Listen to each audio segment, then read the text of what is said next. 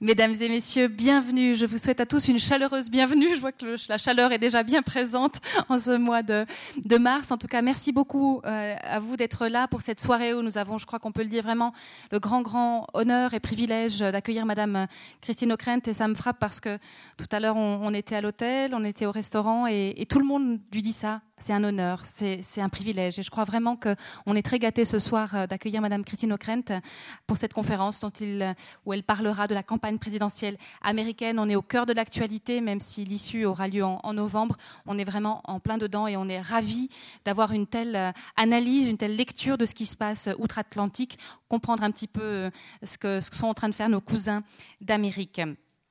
Je me permets de vous dire quand même, euh, ce jeudi, on a encore une belle soirée qui s'annonce, puisqu'on aura le plaisir d'accueillir Régis Debray. Son nom vous dit certainement quelque chose. Il viendra nous parler de voile et de laïcité. C'était un de ses thèmes favoris. Il vient de sortir un, petit guide pratique de la laïcité. Euh, là aussi, un regard alors très marqué par la politique et la loi française, euh, mais je pense que ça pourrait être un éclairage très important pour ce que nous vivons en ce moment. Sinon, je vous rappelle la très belle exposition de photographie d'Armel Ablutzel sur Cuba, réalisée en 2008, avec un focus spécial sur les personnes rencontrées dans la rue, parce que beaucoup de choses se passent dans la rue à Cuba, et ces bâtiments à la fois magnifiques et décrépits, euh, qui racontent beaucoup de l'histoire de ce, pays tellement particulier. J'en viens à remercier la librairie La Méridienne, qui est là avec euh, un choix d'œuvres de Christine Ockrent, mais également d'autres livres sur les États-Unis.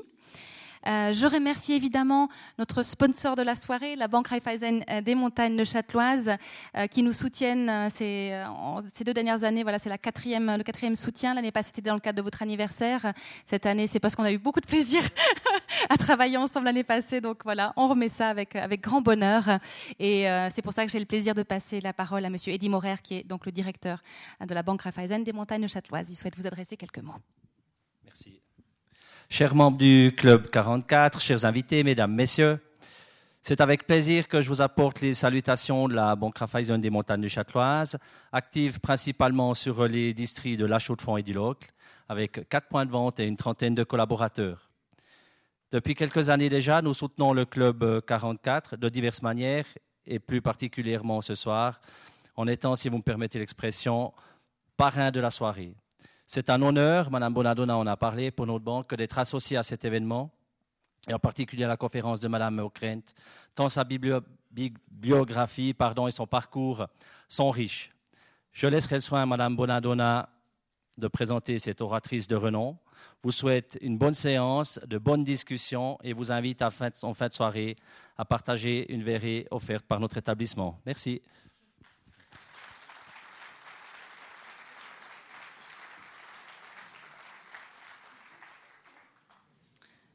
C'est un grand honneur, mais comme j'ai vraiment envie que vous l'entendiez, elle, plus parler, euh, je vais, être brève et vous rappeler, simplement quelques points de repère. Euh, donc, Madame Christine Ockrent est journaliste et écrivain. Elle a commencé sa carrière dans les chaînes de télévision américaines, NBC News et CBS News, où elle a travaillé pendant huit ans pour le magazine d'information 60 minutes. Elle a également animé des émissions de radio et ça tout au fil de sa carrière, aussi bien sûr Europe 1, RTL, France Inter, BFM. Elle a été la première femme responsable du journal de 20 heures à la télévision française. La et présenté plusieurs émissions de débat et de reportage récompensées par diverses distinctions françaises et étrangères. Elle a dirigé la rédaction de l'hebdomadaire L'Express et de l'Européen. Puis elle a été directrice euh, euh, directrice générale déléguée de l'audiovisuel extérieur de la France, regroupant euh, France 24, RFI, TV5 Monde. Aujourd'hui, elle anime euh, sur France Culture une émission hebdomadaire Affaires étrangères qui s'occupe de géopolitique mondiale. Elle collabore en tant qu'éditorialiste à plusieurs publications européennes, aussi bien Le País, L'Espresso, La Gazeta, Prospect. Elle commente régulièrement l'actualité française et internationale pour la BBC et d'autres chaînes de télévision et de radio. Auteur de 14 livres, Christine Ockrent est membre du conseil d'administration de Havas, de l'European Council on Foreign Relations, du Center for European Reform, de Human Rights Watch France et de la French American Foundation. Je conclurai très simplement en, disant, et je pense qu'on est beaucoup dans ce cas-là, en tout cas ma génération de femmes a été beaucoup marquée par Christine Ockrent, et pour nous c'est une figure emblématique euh, d'une femme qui a fait sa place dans un milieu qui devait être très masculin, j'imagine. Et en tout cas, vraiment, je, suis très touchée et très fière de l'accueillir sur la scène du Club 44, et je l'invite à nous rejoindre pour lui céder la parole.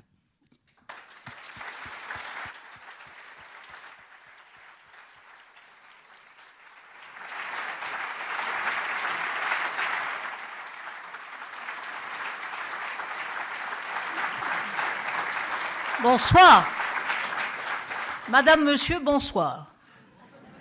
J'ai dit ça euh, pendant quelques années, donc c'est un plaisir évidemment pour moi de le répéter ce soir devant une assemblée aussi sympathique. Je voudrais remercier évidemment Philippe Aubert, Marie-Thérèse Bonadonna, dont vous connaissez l'opiniâtreté, c'est véritablement grâce à elle que je suis là et j'en suis ravie. Et évidemment, notre parrain, euh, qui a la gentillesse de nous offrir à tous à boire une fois que nous aurons tout compris de ce qui se passe aux États-Unis d'Amérique. Il est vrai que cette campagne électorale américaine est totalement déconcertante et surtout pour nous autres Européens qui continuons de voir dans les États-Unis d'Amérique, en fait, le champion de valeurs que nous considérons toujours comme communes, le pays qui nous a quand même, pas vous les Suisses, qui avez une vraie armée, mais le pays qui a quand même libéré l'Europe dans des années sombres, le pays qui continue d'être et sans toujours avoir d'heureux résultats, mais le pays qui continue d'être le champion, encore une fois, d'une certaine idée de la démocratie. Et néanmoins, depuis quelques mois, contre toute attente, contre toutes les prévisions, contre toutes les expertises, dans ce pays qui concentre les think tanks les plus riches, les plus prestigieux, les plus savants du monde, eh bien voilà une campagne électorale où va se jouer la présidence du pays qui demeure le plus puissant du monde, une campagne électorale dont les surprises abondent et rendent perplexes aussi bien les observateurs américains que tous ceux qui, ailleurs dans le monde, s'efforcent de comprendre ce qui se passe. Et il faut véritablement tout le talent de Marie-Thérèse Bonadonna d'avoir choisi cette date du 15 mars, qui est véritablement le tournant de cette campagne électorale, puisque, euh, vous le savez sans doute, côté républicain comme côté démocrate, les règles ne sont jamais les mêmes. Euh, les, les, primaires et les caucus ne sont pas tout à fait les mêmes, mais disons qu'en gros, en ce moment même, sont en train de se jouer dans cinq États et deux États clés en particulier, la Floride et l'Ohio, véritablement le tournant de cette campagne. Sûrement côté républicain, où il reste quatre candidats en lice, il y en avait douze au départ, et côté démocrate, où il n'y en a plus que deux, avec déjà une vraie différence entre Hillary Clinton et Bernie Sanders quant au nombre de délégués accumulés jusqu'ici, mais néanmoins une vraie incertitude sur la capacité d'Hillary Clinton à convaincre le vote blanc masculin dans un État industrialisé avec un fort taux de chômage, c'est-à-dire l'Ohio, de voter pour elle, alors qu'elle a perdu il y a une dizaine de jours le Michigan, dont la, la typologie sociologique est à peu près la même, et là on l'a donnée gagnante, et elle a très lourdement perdu face à son rival. Donc, je vais essayer de vous expliquer ce que j'ai compris à peu près de cet extraordinaire euh, feuilleton qui est en train de se dérouler sous nos yeux ébahis. Et je crois que la, la première remarque euh, a trait à l'état des partis politiques.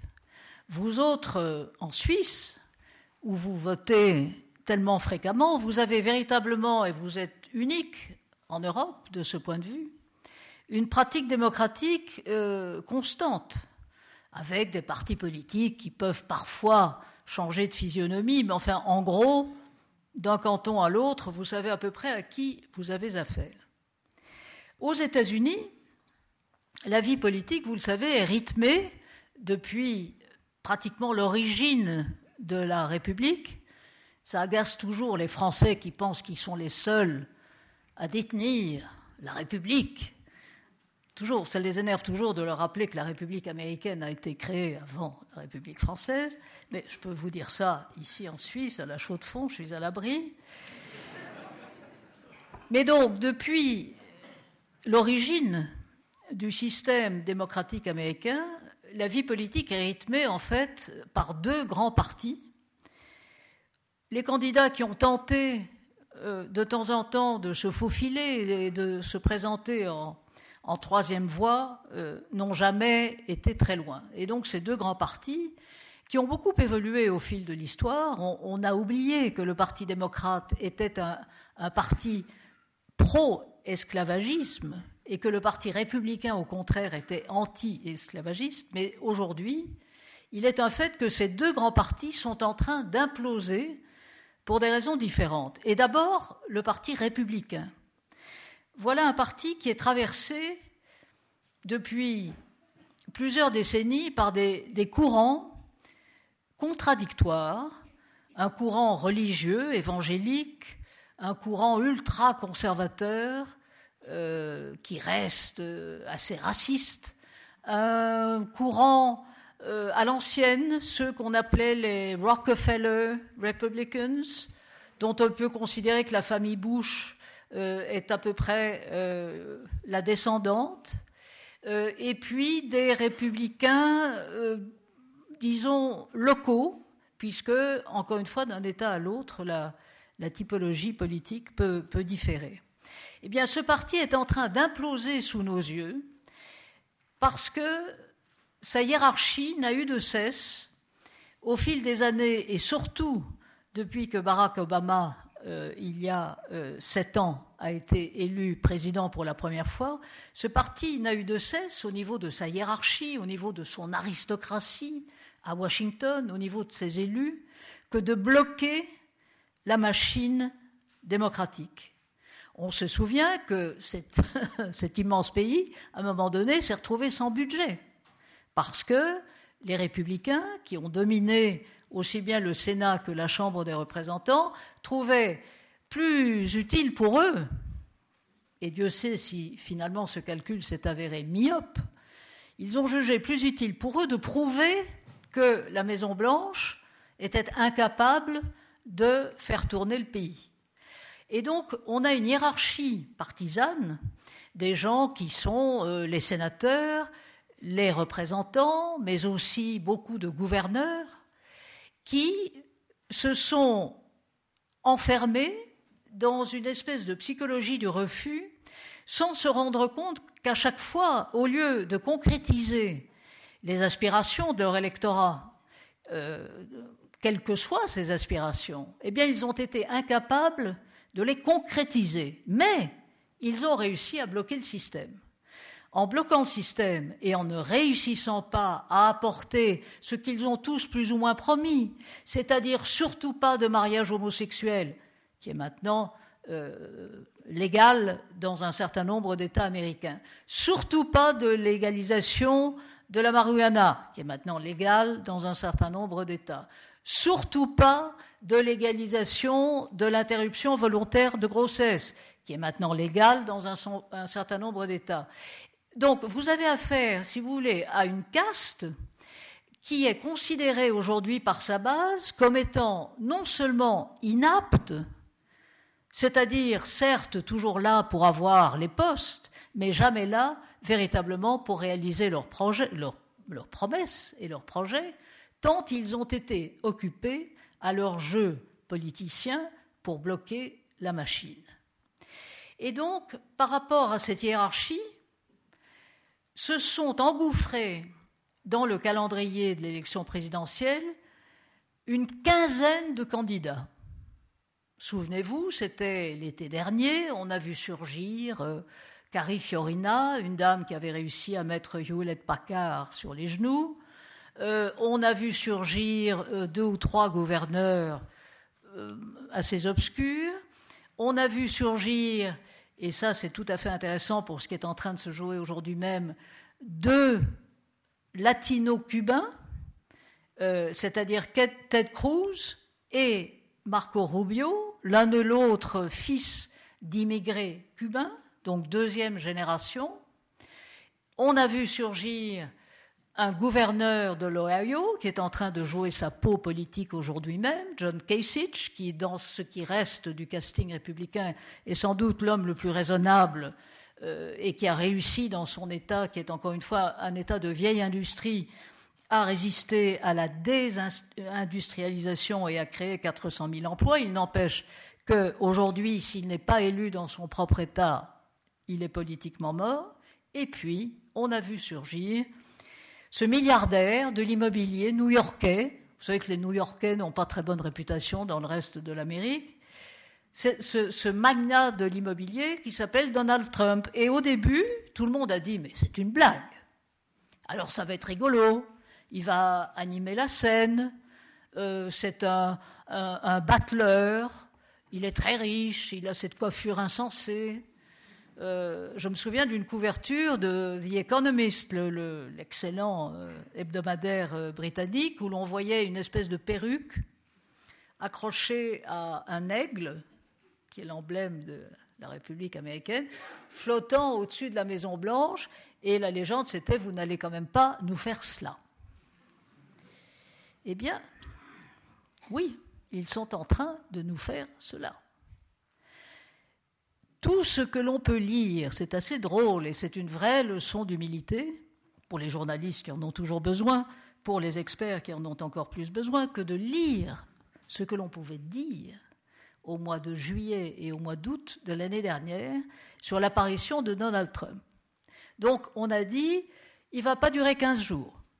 Alors certes, il vient avec son propre argent, donc au moins il ne ponctionne pas euh, ni les entreprises ni les contribuables dans un système qui, il faut bien le dire, est totalement pollué par l'argent depuis que la Cour suprême des États-Unis a autorisé il y a dix ans, dans un arrêt célèbre qui s'appelle Citizens United, la Cour a autorisé les entreprises comme les individus euh, à ne respecter aucun plafond en matière de donation d'argent. Et donc, cela veut dire que vous avez ce qu'on appelle aujourd'hui des super PAC, c'est-à-dire en fait des fonds créés pour l'occasion et qui financent euh, les candidats euh, à des hauteurs astronomiques. Euh, la famille Bush, enfin Jeb Bush, avait réuni à peu près 100 millions de dollars. Trump, lui, il est arrivé en disant Moi, je suis riche, j'ai réussi, c'est mon argent, et donc vous allez voir ce que vous allez voir. Alors, les 15 premiers jours, on a dit c'est un rigolo, il ne fera pas 15 jours. Au bout d'un mois, il a participé au premier débat télévisé organisé par Fox News. Vous savez que Fox News est une chaîne d'information continue euh, qui appartient à Rupert Murdoch, australien d'origine, euh, très conservateur. Et cette chaîne est devenue très vite la chaîne favorite des conservateurs américains, mais avec euh, des nuances au niveau de ses animateurs ou de ses journalistes. La chaîne euh, avait payé, se rétribuant elle-même très très largement grâce aux tarifs des publicités, la chaîne avait payé pour avoir les premiers débats du Parti républicain. Problème, il y avait 12 candidats. Donc ils ont dû organiser deux séries de débats. Donc vous aviez le débat pour les petits candidats, qui étaient évidemment très vexés, et puis le débat pour les gros candidats. Le débat pour les gros candidats, ils mettent Trump au centre. Pourquoi? Parce que tout le monde sait, surtout dans le milieu de la télévision américaine, que Trump doit sa célébrité nationale d'un océan à l'autre, non pas tellement à sa fortune immobilière, mais au fait qu'il a animé pendant des années une émission de télé-réalité qui s'appelait The Apprentice et qui consistait à faire concourir des gens, des, petits entrepreneurs qui voulaient se lancer dans le business, et lui était l'arbitre des élégances. Et il faisait ça avec ce qu'on a découvert depuis, c'est-à-dire l'aplomb, la vulgarité, l'ascendant, le truc. Et donc il a fait tous les tréteaux d'Amérique, si j'ose dire, et il a, véritablement été un personnage très familier dans la routine télévisuelle américaine pour un certain public, plutôt bas de gamme, mais qui le connaît. Et donc, les gens de Fox se sont dit, ben avec Trump, on le met au milieu, il a sa coiffure, euh, il va faire le spectacle. De toute façon, dans 15 jours, il dégage. Et après, on va faire les choses sérieuses avec des candidats sérieux. Donc, il y a Jeb Bush, euh, il y a Kasich, le gouverneur de l'Ohio, il y a Ted Cruz, euh, qui a la réputation au Sénat d'être le type le plus détesté de Washington. Il y a une blague d'ailleurs qu'on m'a racontée où un sénateur a dit à un de mes amis journalistes, il m'a dit, moi, je suis l'un des rares à tolérer Ted Cruz au Sénat. Et je le déteste. C'est véritablement Cruz un personnage qui incarne en quelque sorte euh, cette, euh, cette, soif de pureté idéologique euh, et bigote évangélique. Le courant évangélique est très très puissant dans le Parti républicain et surtout dans les États du Sud. Ted Cruz, donc, sur la scène, et Marco Rubio, puisque latino, le vote hispanique est de plus en plus important, etc. Ce premier débat, on a commencé à comprendre que Trump allait écraser tout le monde. Donc il les a insultés, il a traité Rubio de nain jardin, d'ailleurs il a continué à le faire tout au long de la campagne. Il a dit de Ted Cruz que c'était un menteur et que d'ailleurs il était né au Canada et que donc il n'avait aucune légitimité à devenir président des États-Unis. Et surtout, il a pris, et ça, ça a beaucoup euh, marqué les mémoires, il a pris à partie, évidemment, les journalistes, c'est ce, que, font tous les hommes politiques quand ils sont mécontents, mais singulièrement euh, une journaliste femme, euh, ravissante de surcroît, mais très bonne journaliste, et qui le malmenait, bien qu'étant de Fox News, encore une fois, chaîne conservatrice. Et donc, euh, cette jeune femme qui s'appelle Megyn Kelly, euh, Trump l'a prise en grippe au point de l'accuser, avec une vulgarité que je vous laisse deviner, euh, d'avoir eu du sang dans les yeux quand elle l'avait interviewé. Donc tout ça se passait au mois d'août de l'année dernière. Pardon de vous choquer, et probablement du sang ailleurs, tellement était hors d'elle. Donc ce genre de propos, tout à coup, a donné la mesure on, ne sait plus très bien quel mot employer, mais dans l'ordre de la misogynie, de l'extraordinaire vulgarité du personnage, de son aplomb. Dans la même haleine, il avait quand même déclaré que tous les Mexicains étaient des voleurs, des violeurs euh, et des trafiquants de drogue. Euh, que de toute façon les musulmans étaient tous des terroristes, et d'ailleurs qu'il se souvenait, lui, Donald Trump, d'avoir vu au lendemain du 11 septembre des musulmans se réjouir des attentats, en citant le nom de Jersey City, une localité précise. Alors la communauté musulmane est partie en vrille en disant mais d'où ça sort? Et donc on a eu une première idée, si vous voulez, du registre de cet homme qui ne se préoccupe absolument pas d'avoir un discours politique, il ne se préoccupe absolument pas d'avoir un argumentaire, sauf euh, basé sur les, comment dire cela, les pulsions euh, euh, racistes, xénophobes, misogynes, les plus élémentaires, mais qui, et c'est toute sa force en télévision, et c'est ce qu'on a vérifié jusqu'à avant-hier, où avait lieu un énième débat républicain, toute sa force, c'est qu'en fait, il, engage une conversation avec le téléspectateur, il se moque éperdument euh, des, comparses, des autres euh, candidats, il a un propos totalement décousu, mais il a une efficacité totale au niveau de l'émotion. Et donc on s'est rendu compte, pour qui à étudier les débats politiques, même aux États-Unis, qu'au fond, aujourd'hui, celui qui tient l'auditoire, qui fait grimper l'audience, donc les tarifs publicitaires, donc l'intérêt des chaînes, et celui qui insulte les autres et qui parle aux tripes des téléspectateurs et donc de son électorat, et qui en fait dit tout haut ce que beaucoup des gens que j'ai vus dans les meetings de Trump dans l'Iowa en janvier, l'Iowa étant la première primaire, euh, qui était le 1er février. J'ai passé 15 jours là-bas, c'est une expérience. Quand vous voyez les gens qui viennent au meeting de Trump, ils viennent au spectacle. J'ai parlé à plusieurs d'entre eux, ils disent Ah, mais moi je viens parce qu'il était formidable dans The Apprentice, et de toute façon, euh, We're going to have a good time parce que voilà, c'est un, un, peu faume, etc., etc. Mais ce sont aussi des gens euh, dont on voit d'ailleurs assez bien comment dire, les composantes sociologiques. Une majorité d'hommes, d'hommes d'un certain âge, blancs, tous blancs, euh, assez pleins de bière, avec des, t-shirts. Alors, ils ont tous la casquette Trump, Make America Great Again. Il y en avait un qui portait un, t-shirt dans l'Iowa disant Je suis fier de mon empreinte carbone.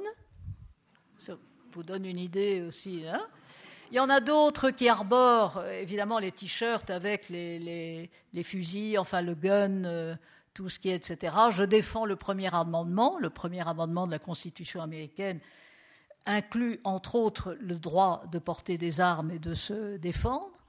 Et donc ce sont des gens qui sont ravis d'entendre quelqu'un qui est sur scène et qui leur dit Ah, moi, je suis riche, je suis très riche, c'est mon argent. Voyez tout ce que je fais là, c'est mon argent, c'est mon avion. Vous voulez voir ma femme? Regardez comme elle est belle. Alors il fait monter une ravissante slovène ex-mannequin de son état, c'est la troisième. Il fait monter ses enfants. D'ailleurs, il y a deux fils qui ont une fâcheuse tendance à, se coiffer. Une fille, euh, voilà, une fille enceinte. Donc à chaque fois, il l'a trimballée d'état en état. Et alors chaque fois, il dit si au moins elle pouvait accoucher ici dans votre état, ça me ferait encore plus de votes. Et, euh, il fait son numéro et en fait, il exprime ce que tous les gens qui viennent le voir ont envie d'entendre. C'est-à-dire tout ce relent euh, de, comment dire, de haine, pour aller vite, de haine de l'autre, de peur de l'autre. Il faut savoir que les Blancs américains, les plus euh, cultivés d'entre eux, savent que la courbe démographique aux États-Unis est telle que dans 30 ans, les Blancs, comme on dit là-bas, les Caucasiens, seront minoritaires. Et que ce sera sur la communauté hispanique, d'abord, qui prendra l'ascendant. Donc vous avez des gens qui sont, pour la plupart, euh, des cols bleus, euh, ce qu'on appelle des petits blancs, des gens qui souvent ont perdu leur boulot, qui étaient des boulots moyens euh, dans la phase de désindustrialisation euh, des industries lourdes, du textile, des industries alimentaires, etc., et qui ont un vrai problème d'identité. Et l'on sait bien, nous autres en Europe, et ça c'est vrai aussi, euh, je crois, de la Suisse, que c'est ce trouble identitaire qui alimente les populismes. Et simplement, aux États-Unis s'ajoute à ce trouble identitaire tout ce que sont les caractéristiques d'une culture euh, populaire dont nous méconnaissons, nous autres Européens, qui avons l'habitude d'aller soit sur la côte Est, soit sur la côte Ouest, mais très rarement au milieu, toutes ces composantes qui sont issues quand même euh, depuis le, milieu du XVIIIe siècle euh, d'une histoire de sectes religieuses. Il ne faut jamais oublier que beaucoup, enfin, beaucoup d'Américains sont des descendants de sectes qui ont fui l'Irlande ou l'Angleterre où elles étaient opprimées et elles sont venues en Amérique, des gens qui sont venus d'un peu partout dans le monde aspirés par le rêve américain, un rêve américain qui aujourd'hui, pour la génération de ces hommes de plus de 50 ans, est mort. C'est-à-dire qu'ils voient que leur propre niveau de vie depuis la crise des subprimes en 2008, souvent d'ailleurs ils ont perdu leur logement dans cette crise, ils voient que leur propre niveau de vie stagne ou même baisse. Ils ont peur pour leurs enfants, dont ils se disent que jamais l'ascenseur social ne leur sera bénéfique.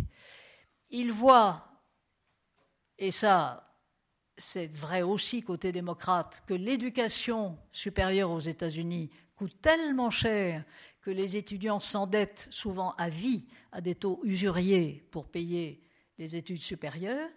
Mais pour en revenir à l'électorat de base de Trump tel que je l'ai vu, ce sont des gens qui sont soulagés d'entendre enfin quelqu'un qui, comme ils disent, ils disent ce qu'il a sur le cœur. Alors d'accord, c'est pas correct, mais c'est bien. c'est bien de dire que les Mexicains sont tous des salopards. Alors les Noirs, bon, ça on ne peut pas le dire ouvertement, mais vous avez vu ce qui s'est passé à Chicago il y a quelques jours, où des militants de Trump sont allés tabasser.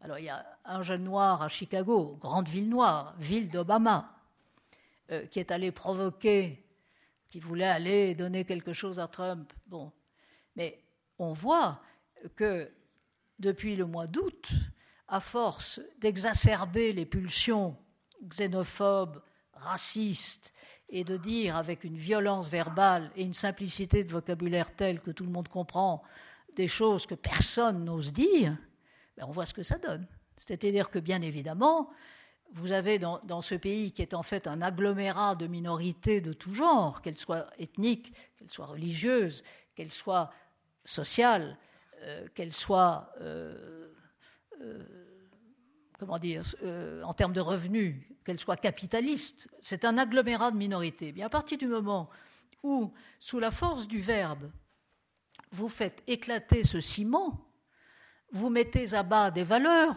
que vous méprisez, vous dites, oh, bah, bah, ça c'est le discours des élites. Je ne fais pas partie des élites, moi. Je suis contre les élites. Regardez ce qu'elles vous ont fait, les élites.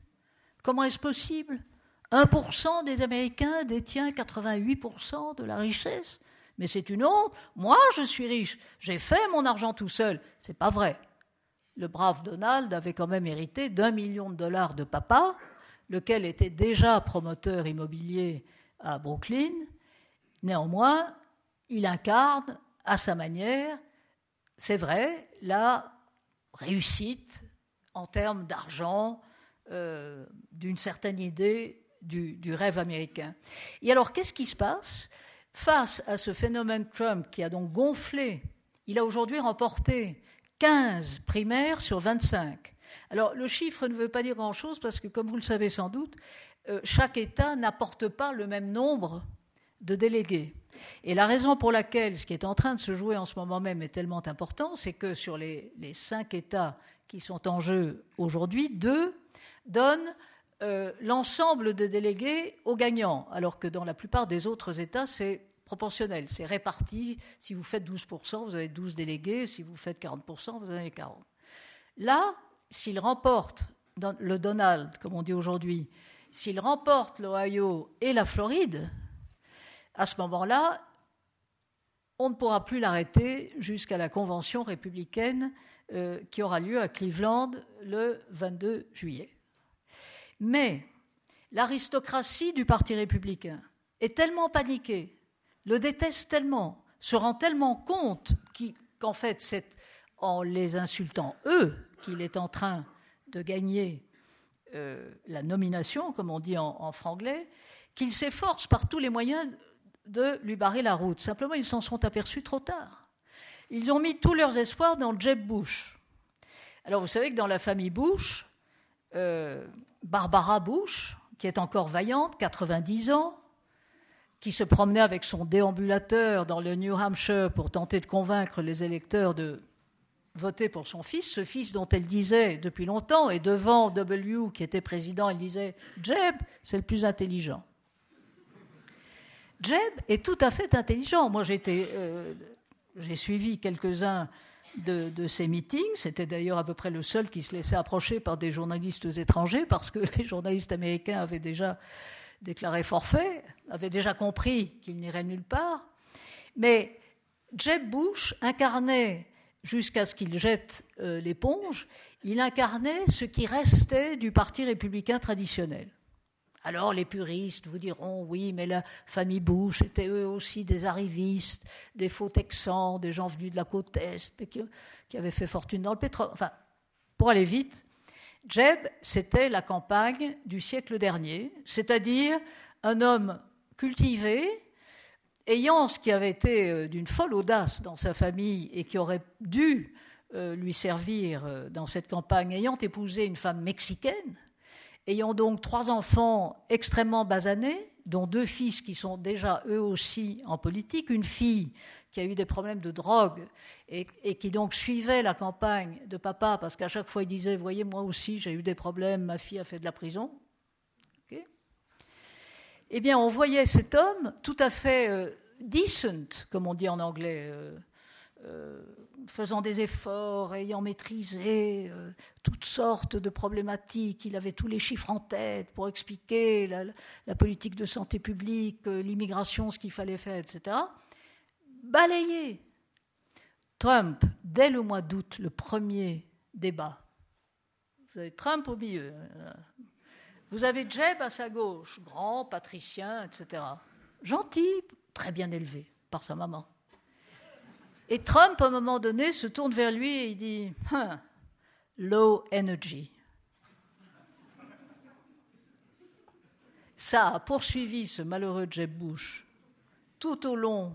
Il n'a jamais réussi à trouver la, riposte, il n'a jamais réussi à se mettre au niveau, encore une fois, d'une campagne politique qui n'a plus rien à voir avec ce qu'on lui avait appris à faire c'est-à-dire un raisonnement, c'est-à-dire essayer de convaincre en disant voilà, point, point. Non, c'est plus du tout ça qui compte. Alors, low energy, euh, donc le type n'a pas de carburant, il est mou, euh, voilà. Alors, tous ces candidats républicains absolument saisis par le phénomène Trump ont en plus commis l'erreur à commencer par Jeb, de s'attaquer entre eux. C'est-à-dire que comme il n'osait pas s'attaquer dans ces débats à Trump lui-même, qu'il est balayé, nan jardin, menteur, euh, low energy, hein, il s'attaquait entre eux. Donc il s'insultait. Donc ça n'a servi à rien. Donc Jeb a été sorti. Jeb, de tous les candidats républicains à ce jour, est celui qui a dépensé le plus d'argent. Encore une fois, des sommes astronomiques, pour rien. Donc là, il est sorti. Aujourd'hui, vous avez Marco Rubio, qui est donc ce jeune euh, sénateur qui était le protégé de Jeb, sénateur de Floride, qui a évidemment trahi son mentor. Ça, c'est de la politique. Et le Marco Rubio, un père barman, une femme, euh, une mère femme de ménage, euh, quatre enfants qui montent sur scène, une jolie femme qui a été pom-pom girl. Rubio, très habile, très lisse, mais ayant changé de pied sur l'immigration, euh, sur euh, l'avortement, etc., etc. Se fait traiter de nain de jardin dès le début par Trump, n'est jamais parvenu à prendre la main. Si euh, Rubio, sénateur de Floride, perd aujourd'hui la Floride, il sort. Et donc, Trump ne, resterait côté républicain que face à Ted Cruz, encore une fois, le sénateur le plus détesté par ses pairs, le, candidat qui véritablement incarne l'idéal des évangéliques, c'est-à-dire un, archi-conservateur euh, sur tous les sujets de société, mais aussi sur l'immigration, mais qui est probablement limité dans son, dans son l'attrait qu'il peut représenter. D'abord parce que Trump a déjà raflé les trois quarts de cet électorat, et ensuite parce que euh, son, son, assise, qui est au Texas, est, trop typique de ce courant-là du Parti républicain. Ce qui est très fort chez Trump, c'est que au lieu d'aller en vertical, si vous voulez, pour aller chercher euh, tous, ces, tous, tous, ces, courants, il a tout ratiboisé à l'horizontale. Et il a dit, bah, écoutez, avec, moi, c'est simple. Plus aucun musulman ne met le pied aux États-Unis. Moi, je construis un mur que je fais payer par le Mexique tout au long de la frontière mexicaine. Personne ne lui a dit, mais Coco, comment tu vas faire? Non. Je fais un mur, je renvoie 11 millions euh, de clandestins. Coco, comment tu vas faire? On ne sait pas, mais il le promet. Euh, et euh, et puis je rétablis les barrières protectionnistes. Alors là, tout l'establishment du Parti républicain, qui est traditionnellement libre-échangiste, pro-big business, a suffoqué en disant non seulement ce type vient et nous, nous, prend en quelque sorte toute notre base électorale avec toutes ses composantes, mais en plus, il va à l'encontre de ce qui fait la doctrine républicaine, la doctrine républicaine, c'est le libre-échange. C'est le big business. Et Trump, qu'est-ce qu'il dit? Je rétablis les barrières protectionnistes, Je condamne toutes ces grandes entreprises qui font fabriquer les voitures, les vêtements, etc., au Mexique, en Chine et ailleurs, oubliant, ce faisant que lui-même, le Donald, qui met sa marque sur les steaks, sur les vêtements, sur tous euh, les parcours de golf euh, aux États-Unis, en Écosse, etc., il fait aussi faire, faire ses vêtements au Mexique, en Chine, etc. Mais personne ne le lui dit. Et quand on le lui dit, il vous regarde, il dit Mais c'est pas vrai. Alors on lui dit, mais Monsieur Trump, regardez votre vêtement euh, made in Mexico. Mais c'est pas vrai. On lui dit, euh, mais Monsieur Trump, euh, vous dites que Vladimir Poutine est un type tout à fait sympathique. Oui, parce que j'ai croisé Vladimir Poutine à la télé. on était dans le même programme. Il m'a dit, Donald, tu es un mec formidable. Ben, Poutine est un mec formidable. Et il a même dit, Kim Il-jung, vous savez, le gros joufflu euh, de Corée du Nord, il a dit Ah, mais ce garçon ne manque pas de mérite. Parce qu'il est jeune, il a réussi à faire le vide autour de lui et il a d'ailleurs réussi à assassiner son oncle. Alors là, tout ça est dit, tout ça c'est on the record. Tout ça. Et alors, quand des journalistes s'essaient encore à dire à Trump, mais enfin, monsieur Trump, vous pouvez quand même pas dire ça, il dit Mais je ne l'ai pas dit alors que c'est évidemment enregistré partout, sur tous les réseaux sociaux, etc. Alors il faut bien voir que derrière euh, ce phénomène extravagant, euh, choquant, inquiétant, vous avez une machine. Vous avez d'abord un homme qui, euh, pour des raisons liées à son propre parcours, a toujours eu soif de reconnaissance il a toujours eu, il a eu envie de faire de la politique. Déjà, il y a une dizaine d'années, il a failli se présenter contre Cuomo pour devenir gouverneur de l'État de New York. Il en a discuté avec un certain nombre d'hommes politiques de l'État de New York, et puis il a décidé que ses chances n'étaient pas suffisantes, euh, que ça lui coûterait trop cher, et en fait, à quoi ça sert d'être gouverneur de l'État de New York? Moi, je veux la Maison Blanche. Et donc, ce qui est très curieux dans ce, dans ce pays où vous avez quand même une presse euh, certes qui est moins abondante qu'avant, mais avec de très très grands journaux, avec une vraie tradition d'investigation, etc., il y a très peu de journalistes qui se sont intéressés au parcours de Trump au bon moment. Tellement tout le monde a été, euh, comment dire, euh, aveuglé par le style.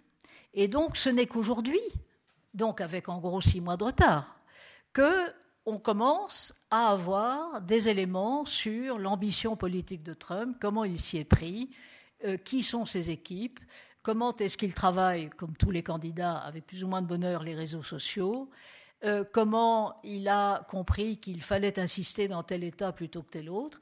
Et encore une fois, on va voir, euh, ce sera à l'aube pour nous demain, s'il remporte la Floride État de Marco Rubio, qui, d'après les sondages, était à 15 points derrière, Trump peut très bien remporter la Floride, et là, il rafle d'un coup euh, tous les délégués de Floride. Et l'Ohio contre Kasich, là, les sondages euh, jusqu'à ce soir sont plus serrés, parce que Kasich est très populaire dans l'État dont il est le gouverneur. Néanmoins, c'est le même électorat que dans le Michigan, c'est-à-dire encore une fois ces petits blancs euh, qui se sentent appauvris, désespérés, victimes de la mondialisation et qui donc en veulent à la terre entière et d'abord à la hiérarchie du Parti républicain. Je vais quand même vous dire un mot d'Hillary, parce qu'il y a eu un moment très émouvant et qui est passé relativement inaperçu il y a trois ou quatre jours Hillary s'est lancée dans cette campagne avec d'abord son nom. Non, son prénom.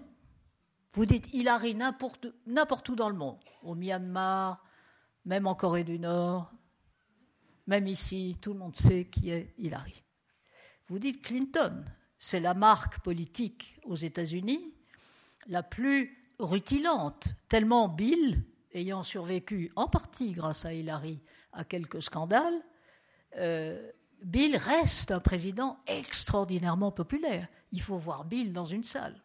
D'abord, il a ce, même s'il est très amaigri, euh, trois, trois quadruples pontage, euh, mange plus de viande, euh, tout palo. Mais enfin, il a ce talent d'empathie, travaille une salle, il vous parle, vous pensez que c'est votre meilleur copain depuis 15 ans. Et elle, à côté de ça, c'est l'inverse. C'est d'ailleurs pour ça que ce couple, ce partenariat ambitieux a tenu, au-delà des circonstances. Elle, cette femme, que je connais un peu, a le parcours le plus spectaculaire, le plus éblouissant de n'importe quel responsable politique en Occident, c'est-à-dire n'importe quel responsable politique dans un pays démocratique.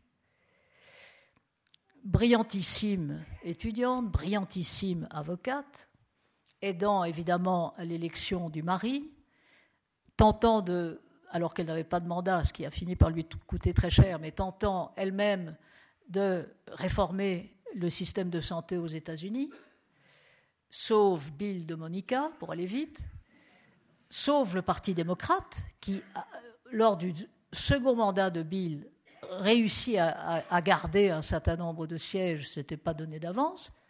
Elle se fait élire sénatrice de l'État de New York, se lance contre Obama en 2008, perd contre Obama, défaite humiliante, et c'était Hillary le XXe siècle, Obama le XXIe, cette espèce de grâce, cette espèce de miracle dont on a trop attendu, énorme déception aujourd'hui, ce qui est aussi une explication Trump et difficulté d'Hillary et ascension de Sanders, déception causée, sinon par Obama, en tout cas par des attentes euh, trop lourdes, trop miraculeuses de ce que cet homme aurait pu faire.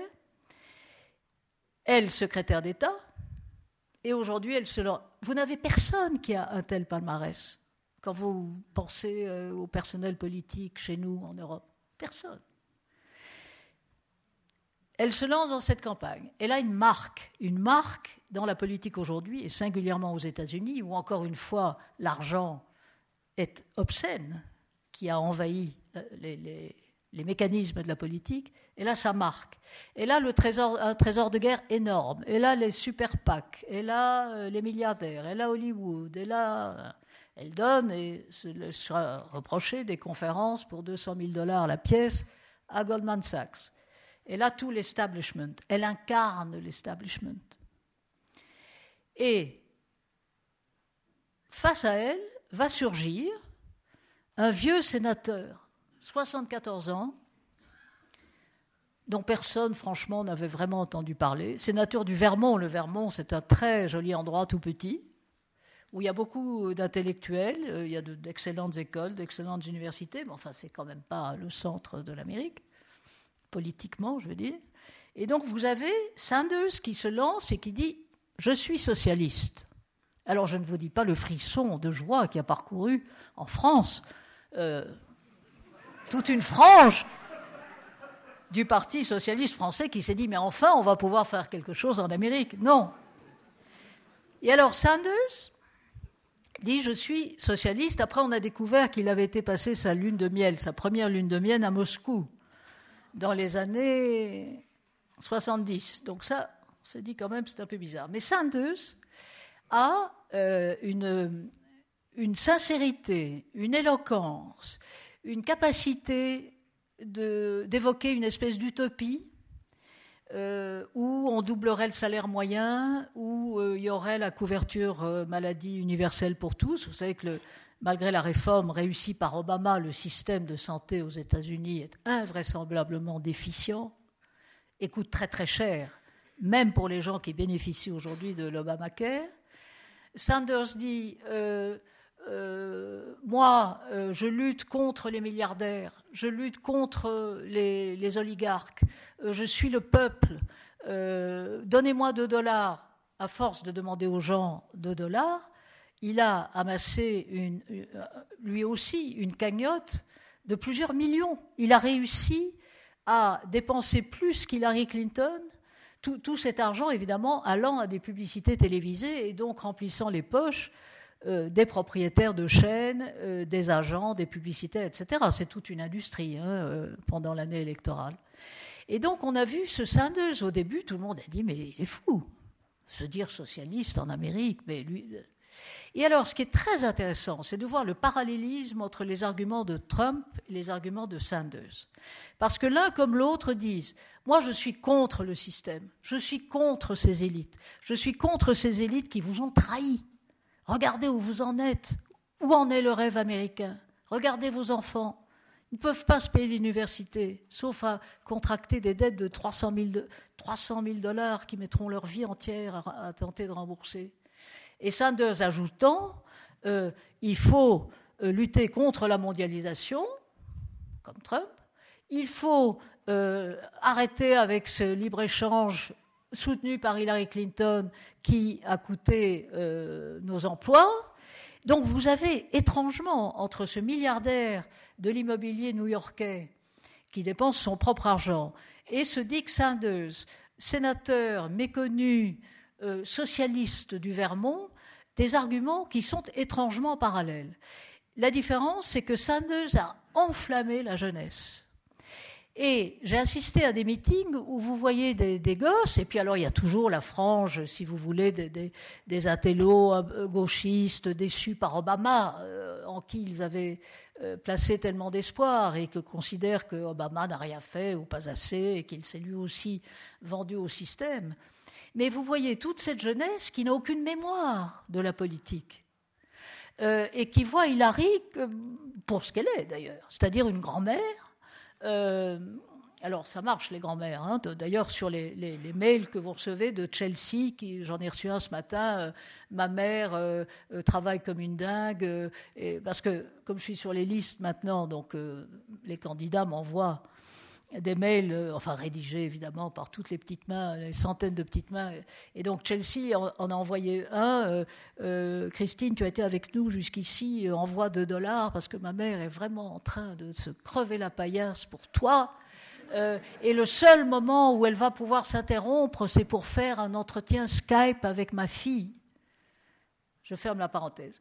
Les jeunes qui sont transportés par Sanders, qui croient à l'utopie, qui ont besoin de croire à l'utopie, qui ont besoin de croire au renouvellement d'un rêve qu'Obama a pu incarner pour leurs parents, mais Obama c'était déjà pratiquement il y a 8 ans. Donc ces gamins-là, euh, ils ont 18 ans, ils ont 20 ans. Le nom de Clinton, c'est quoi? Mais c'est un personnage qui incarne le système, l'aristocratie à l'ancienne, celle qui n'a rien fait pour nous, euh, celle qui euh, ne va jamais euh, doubler le salaire minimum, qui ne va jamais rétablir les barrières douanières, qui ne va jamais faire en sorte que le système, parce que qu'est-ce qu'elle nous dit, Larry Elle nous dit des arguments rationnels, mais on ne veut pas d'arguments rationnels, on veut de l'émotion. On veut être transporté, on veut y croire. Et Sanders a, c'est un fait, une éloquence et une sincérité manifeste. Une espèce de, voilà, de rêve euh, avec toujours ce relent populiste qui consiste à dire, même si c'est particulièrement vrai aux États-Unis, que la caste des milliardaires, l'oligarchie, les grandes banques, euh, ceux qui ont euh, mis par terre la finance, qui ont mis par terre le, logement des plus modestes, qui ont cassé euh, le rêve américain, eh bien ces gens-là sont incarnés par Hillary. Alors, en gros, jusqu'à, jusqu'au mois dernier, au moins côté démocrate, c'était très poli. C'est-à-dire que Hillary disait toujours avec le plus grand respect pour mon adversaire, je lui dirais que, et Sanders, dès le début, a refusé en particulier d'utiliser la polémique autour des, emails privés d'Hillary Clinton. Vous savez qu'il y a cette, histoire qui continue de fermenter et dont le FBI euh, poursuit l'enquête sur le fait qu'Hillary, quand elle était secrétaire d'État, a utilisé un serveur privé au lieu d'utiliser le serveur du ministère des Affaires étrangères pour un certain nombre de documents. Il n'est pas clair de voir à quel niveau de confidentialité ces documents auraient dû être classés, mais enfin, en tout cas, c'est un boulet qu'elle traîne. Et ses adversaires, évidemment, euh, républicains, mais pas seulement, euh, essaient de, voilà, de faire fermenter cette histoire le, plus possible avec l'espoir que le directeur du FBI euh, la mettra en examen avant la convention démocrate qui a lieu fin juillet à Philadelphie. Mais Sanders a dit dès le début, moi, je ne veux pas utiliser cette histoire, c'est pas ça qui intéresse le peuple américain, etc. Donc au moins, côté démocrate, et ça a été frappant dans les débats opposant ces deux-là, euh, il y a toujours eu un, certain respect euh, à la fois l'un de l'autre, mais aussi euh, de l'électorat, finalement, en essayant d'employer des arguments, en essayant de rester relativement rationnel, même si, encore une fois, Sanders a euh, toujours euh, entretenu cette utopie avec des arguments populistes, encore une fois, étrangement parallèles à ceux de, Donald Trump. Donc on en arrive en fait à ce constat qui, est, je crois, la vraie caractéristique de cette campagne, c'est une campagne de colère. C'est une campagne de colère contre les élites. C'est une campagne de colère contre un système politique qu'Obama a merveilleusement incarné en rendant fiers des Américains, même qui n'avaient pas voté pour lui, en rendant muets des Américains quand même vaguement racistes, qui se disaient c'est quand même gênant d'avoir un noir, en plus évidemment il est musulman, et d'ailleurs c'est de la blague, il n'est pas né à Hawaï, et d'ailleurs, etc., etc. Mais il devait se taire, tellement il y avait quand même cette émotion formidable qu'on a tous partagée, je crois, euh, en janvier 2008. Et par rapport à cela, vous avez un électorat, c'est-à-dire les gens qui se déplacent pour voter, qui, en gros, sont extraordinairement mécontents de la manière dont le système fonctionne. Et donc, c'est un électorat qui est de plus en plus éclaté, c'est-à-dire qui, retrouve des noyaux, mais qui sont de plus en plus fragmentés. Et tout le problème d'Hillary, qui a été déporté sur sa gauche euh, par Sanders, et qui donc en vient à dire du mal de ce qui avait été le programme économique de Bill Clinton dans des années qui restent fastes, parce que euh, Clinton, entre autres, avait bénéficié d'un cycle économique et, il faut bien dire, d'une politique économique efficace. Mais donc, dans la mémoire collective, les années Clinton-Bill restent des années prospères. Eh bien, Hillary, poussé sur sa gauche, à la fois par la conjoncture et surtout par Sanders, en vient à dire Ah ben non, Bill, euh, moi je ne ferai pas comme ça parce que euh, voilà comment il faut faire. Et donc, j'en reviens à ce moment très émouvant. Euh, il y a quelques jours, elle répond à un journaliste qui lui dit Madame Clinton, tout le monde dit que vous êtes une très mauvaise candidate. Personne ne nie l'expérience euh, la maîtrise des dossiers, euh, la mémoire, euh, le métier. Mais vous êtes une très mauvaise candidate. Est-ce que ça vous fait de la peine? Et à ce moment-là, il y a eu un moment d'émotion chez Hilary qui a dit, je sais, je ne suis pas un natural politician comme Bill, je n'ai pas ce don comme Bill, mais je fais de mon mieux. Et ça a été à peu près le seul moment, depuis le début de cette campagne, où elle aurait pu toucher les gens. Et encore une fois, pour toutes sortes de raisons culturelles, et, c'est vrai aussi en Europe, on voit que euh, ceux qui ont encore une fois l'appareillage intellectuel, l'expérience, euh, la capacité de raisonner, la vision internationale, euh, la mémoire de l'histoire, tout cela devient, sinon dérisoire, en tout cas secondaire. Et ce qui compte, c'est encore une fois la capacité d'émouvoir. Dans un système où les réseaux sociaux, euh, on en parlait tout à l'heure, euh, permettent à n'importe qui de dire n'importe quoi sur n'importe quel sujet, quel que soit son degré d'ignorance, vous avez quelque chose de très bizarre, et dans cette campagne américaine, c'est flagrant, les faits n'ont plus aucune importance. Plus personne ne sait ce que c'est qu'un fait. D'ailleurs, vous dites à Trump, mais enfin, monsieur Trump, vous avez dit l'inverse il y a cinq minutes. Mais non, je n'ai jamais dit. Il n'y a plus de faits. Il y a des interprétations subjectives et successives, et parfois contradictoires, et il n'y a pas de mémoire, donc on s'en fout, des interprétations successives d'un moment à tel point que dans le vocabulaire américain a été forgé un nouveau mot à partir du mot truth, qui est le mot vérité. Il y a ce mot a, euh, qui est difficile à prononcer, qui est truther, T-R-U-T-H-E-R. E le truther, c'est quelqu'un qui croit en une vérité momentanée à un instant T, quitte à ne pas y croire le lendemain. Et donc, c'est toute la rhétorique des réseaux sociaux, c'est tout ce qui alimente aussi, et c'est un phénomène qu'on méconnaît beaucoup en Europe, euh, tout cet extraordinaire charivari de théorie du complot, euh, d'hallucinations euh, collectives sur les radios. Vous savez que les, programmes de radio, euh, quelqu'un comme Rush Limbaugh, qui est le plus célèbre, le plus connu des, animateurs de radio conservatrices aux États-Unis, il draine mais des millions d'auditeurs.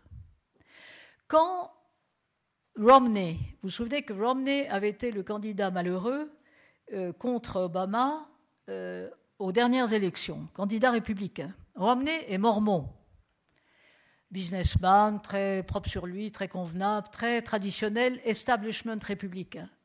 Dans la panique qui saisit toute cette aristocratie républicaine face à la montée de Trump, la semaine dernière, il fait un discours à l'université de Utah. Utah, c'est l'État mormon, donc il est dans, sa culture à lui.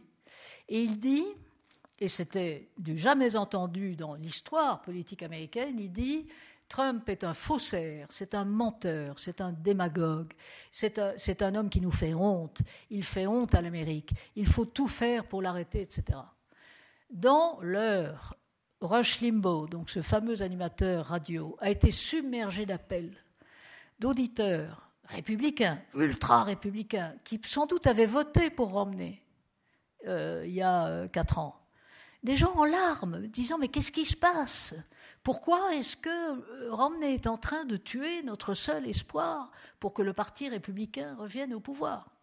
Alors que tout le raisonnement de l'élite républicaine consiste à dire si Trump a la nomination en juillet, il sera battu par Hillary. Et donc on en revient à ce qui est en train de se jouer aujourd'hui, cette fois pour Hillary, c'est-à-dire qu'Hillary aura la Floride, ça, ça ne fait pas un pli, parce que la Floride, c'est du vote hispanique et du vote noir, et que jusqu'à présent, Hillary a remporté des victoires éclatantes dans tous les États où ces minorités ethniques sont fortement représentées. En revanche, le problème d'Hillary, c'est qu'elle n'arrive pas dans l'Iowa, vous vous en souvenez, j'y étais, j'ai vu ça dans, un gymnase, j'en croyais pas mes yeux, ça a été joué à pile ou face. Elle a remporté la victoire dans l'Iowa contre Sanders d'un cheveu, elle a perdu le New Hampshire, elle a perdu les États blancs où, encore une fois, sont majoritaires parmi les électeurs ces hommes blancs, d'âge moyen, col bleu, petit job, qui considèrent, même quand ils ont été inscrits au Parti démocrate, parfois depuis des générations, vous savez qu'aux États-Unis, on est souvent on appartient souvent au même parti euh, d'une génération à l'autre. Ces gens-là, il y en a pas mal qui se sont désinscrits du Parti démocrate pour voter Trump. Et donc il est très important pour Hillary qu'elle gagne l'Ohio. L'Ohio est vraiment le swing state aujourd'hui qui a le plus d'importance pour elle. Les, derniers sondages, autant lui donnaient 20 points d'avance en Floride, 5 points d'avance dans l'Ohio les sondages lui avaient donné beaucoup d'avance dans le Michigan qu'elle a perdu. Pas de beaucoup, mais qu'elle a perdu. Et donc il est très important par rapport à ce vote blanc. Et le vote blanc, ce sont quand même les gens qui se déplaceront pour aller voter le 8 novembre, qui est quand même le jour où aura lieu le scrutin final. Donc ça, c'est vraiment euh, extraordinairement important pour elle. Si elle ne gagne pas l'Ohio, la preuve sera faite encore une fois qu'elle n'arrive pas à convaincre cet électorat blanc qui s'estime victime euh, du libre-échange, victime qu'elle a toujours soutenu, jusqu'à qu'elle change de pied sur le dernier traité avec l'Asie du Sud-Est, mais ça, elle l'a fait pour des raisons purement politiciennes, parce que en termes de conviction, elle est pour le libre-échange, etc. Elle a suffisamment de culture économique pour savoir que c'est quand même ce qui a aussi euh, créé la prospérité aux États-Unis si elle n'arrive pas à convaincre cet électorat-là, toute l'interrogation se déplacera sur sa capacité le 8 novembre prochain à convaincre des électeurs euh, appartenant à cette strate socio-économique de rester fidèles au Parti démocrate plutôt que de basculer vers Trump. A contrario, vous avez le, comment dire, le centre du Parti républicain euh, qui est véritablement euh, choqué, exaspéré, scandalisé par Trump. Ces gens-là voteront Hillary plutôt que voter Trump. Mais c'est très très difficile à ce stade à mesurer sur le plan arithmétique, tant encore une fois le phénomène qui balaie les États-Unis d'une côte à l'autre, c'est ce vent de colère euh, qui prend encore une fois euh, des formes et euh, des prétextes ou des causes différentes, mais encore une fois étrangement parallèles d'un côté ou de l'autre. J'en terminerai donc avec cette idée qu'on va soit vers un, un duel, qui n'est pas du tout celui que l'on attendait, euh, ce, ne sera pas le choc de deux dynasties politiques, ce ne sera pas le choc Bush-Clinton, ce sera le choc Trump-Hillary. Et le choc Trump-Hillary, encore une fois, avec beaucoup d'inconnus, a commencé par la façon dont Trump attaquera Hillary. Il a commencé avec l'argument, comment dire, d'un raffinement euh, d'une élévation intellectuelle, euh, d'une politesse admirable en disant voilà une femme qui n'a pas réussi à satisfaire son mari, comment voulez-vous qu'elle satisfasse l'Amérique? Donc, on aura droit, et déjà euh, le Parti républicain s'y était employé,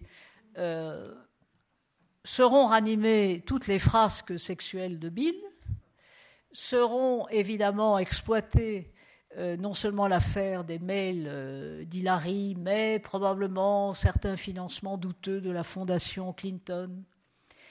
Tout sera bon pour faire feu contre celle qui, face à Trump, sera en fait l'incarnation du système traditionnel face à un ovni, enfin face à quelqu'un surgi du limon de la colère populiste.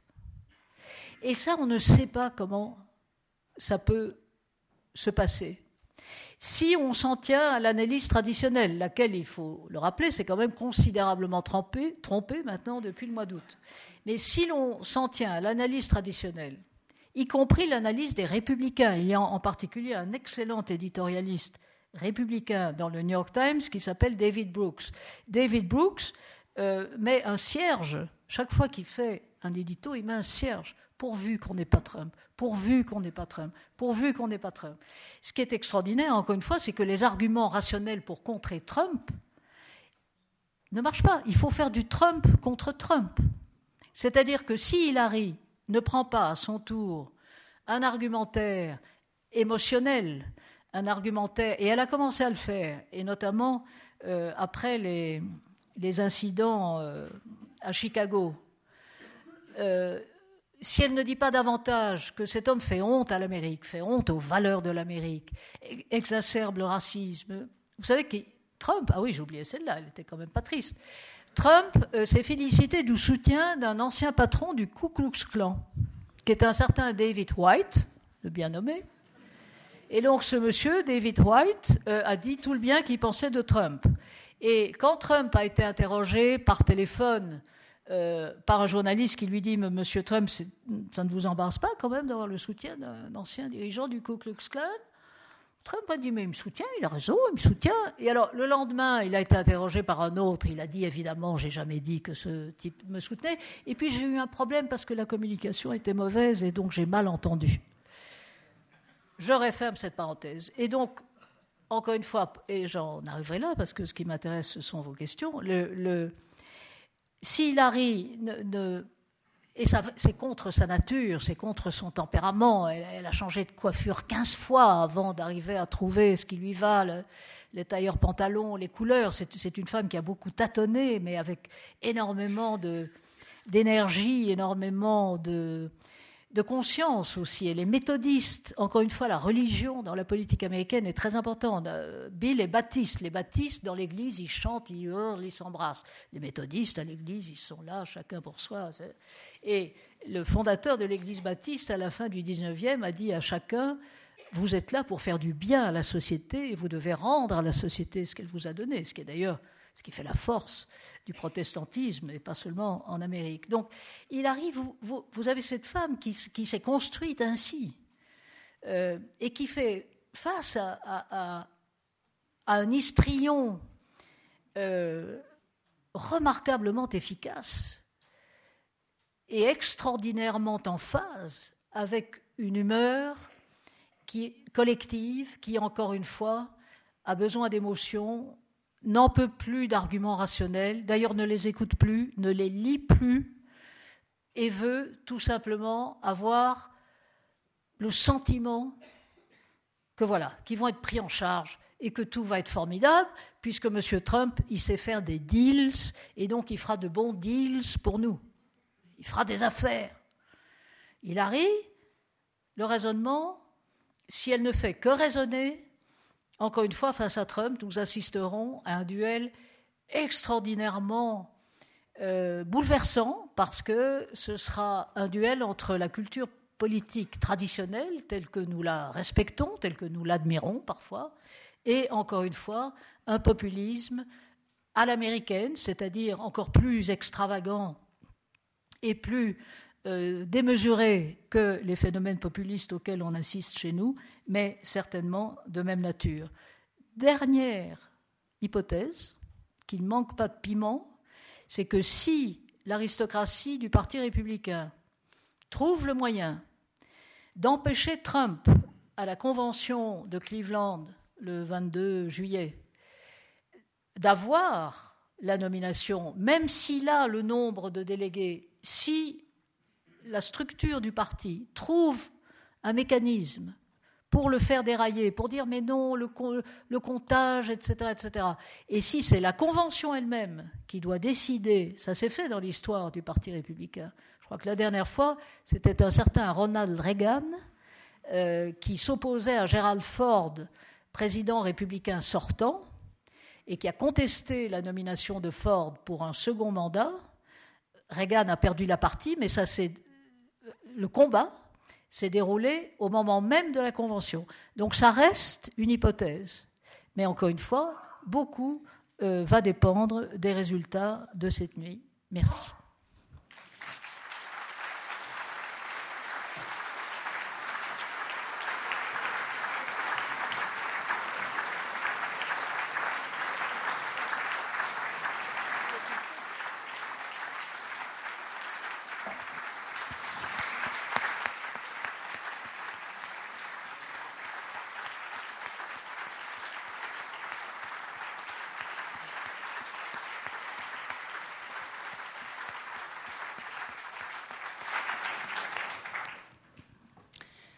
Donc, voilà, nous y voilà.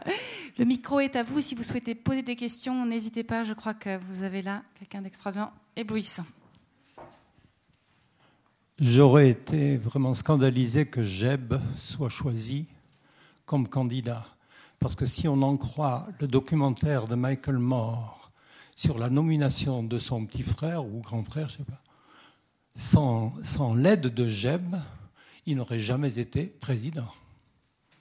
Est-ce que vous, qu'en pensez-vous? Oui, je ne suis pas une admiratrice inconditionnelle de Michael Moore, euh, mais euh, oui, c'est sans doute vrai, parce que Jeb, encore une fois, euh, a une armature intellectuelle, paraît-il, plus, plus solide que W. Mais enfin, W a été deux fois président, il a même été réélu.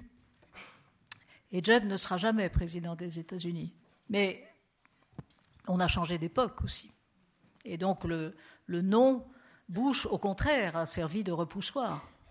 Et d'ailleurs, Barbara Bush, qui est cette merveilleuse dame avec ses deux rangs de perles, avait dit, quand Jeb a décidé de se présenter, elle a dit, oh là là, on a eu assez de Bush dans la politique américaine. Donc elle avait eu euh, l'intuition. Une autre question ici? Merci beaucoup euh, pour votre discours, hein, Madame Ocret. J'aurais j'aurais une petite question. Vous avez une idée si euh, Trump serait élu comme président? Qu'est-ce qu'il, vous avez une idée Qu'est-ce qu'il ferait comme politique envers l'Europe? C'est une très bonne question parce que les, les, moins pessimistes disent Ah, mais si Trump est élu, d'abord il va se recentrer.